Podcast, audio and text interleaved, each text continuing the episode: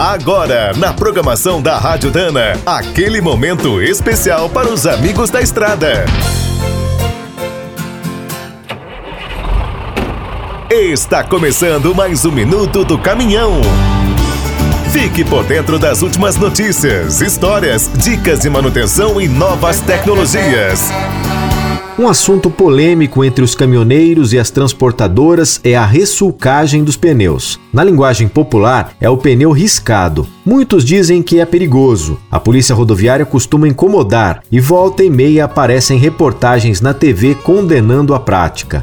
Na verdade, se forem respeitadas várias condições, a ressulcagem pode ser feita sem nenhum risco. O problema é a falta de informação. Segundo Rafael Astolfi, gerente de assistência técnica da Continental, o primeiro cuidado é ver se o pneu aceita a operação de riscagem. Os modelos certos têm as palavras ressulcável ou regroovable em inglês, escrita nas duas laterais. Se não tiver, pode esquecer. Também é preciso acompanhar o desgaste com bastante atenção. A riscagem deve ser feita quando os sulcos ainda têm 3 milímetros. Se o trabalho for realizado em pneus quase carecas, pode danificar as carcaças, deixar o caminhão perigoso e inviabilizar a recapagem. A avaliação do borracheiro é outro ponto fundamental. Se algum pneu estiver velho, cortado ou com desgaste irregular, não deve ser riscado. E para refazer os sulcos com qualidade e segurança, é preciso ajustar a máquina de riscar conforme o manual técnico do fabricante do pneu. Quer saber mais sobre o mundo dos pesados? Visite minutodocaminhão.com.br. Aqui todo dia tem novidade para você.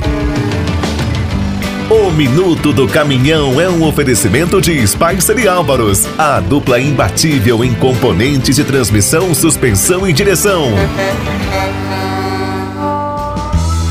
Quem é do trecho já sabe, para ficar bem informado, a Rádio Dana é sempre a melhor sintonia.